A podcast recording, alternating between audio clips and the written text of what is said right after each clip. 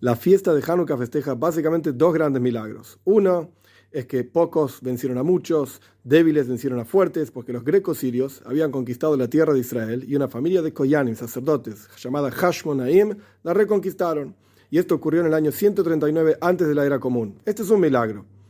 Otro milagro es que una vasija de aceite que debía durar solamente una noche para encender nuevamente la menorá el candelabro de siete brazos en el templo, cuando lo reinauguraron, en la práctica duró ocho noches. Este es el segundo milagro. ¿Pero qué quiere decir la palabra Hanukkah?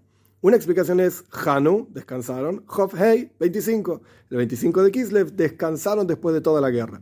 Otra explicación es Hanukkah Samizbeyach, la reinauguración del altar junto con todo el resto del templo. Y la tercera explicación es Hanukkah de la palabra Hinuch. Hinuch significa educación. Cada uno de nosotros debemos incrementar en nuestra educación judía a Freilech en Hanukkah, una fiesta de Hanukkah feliz.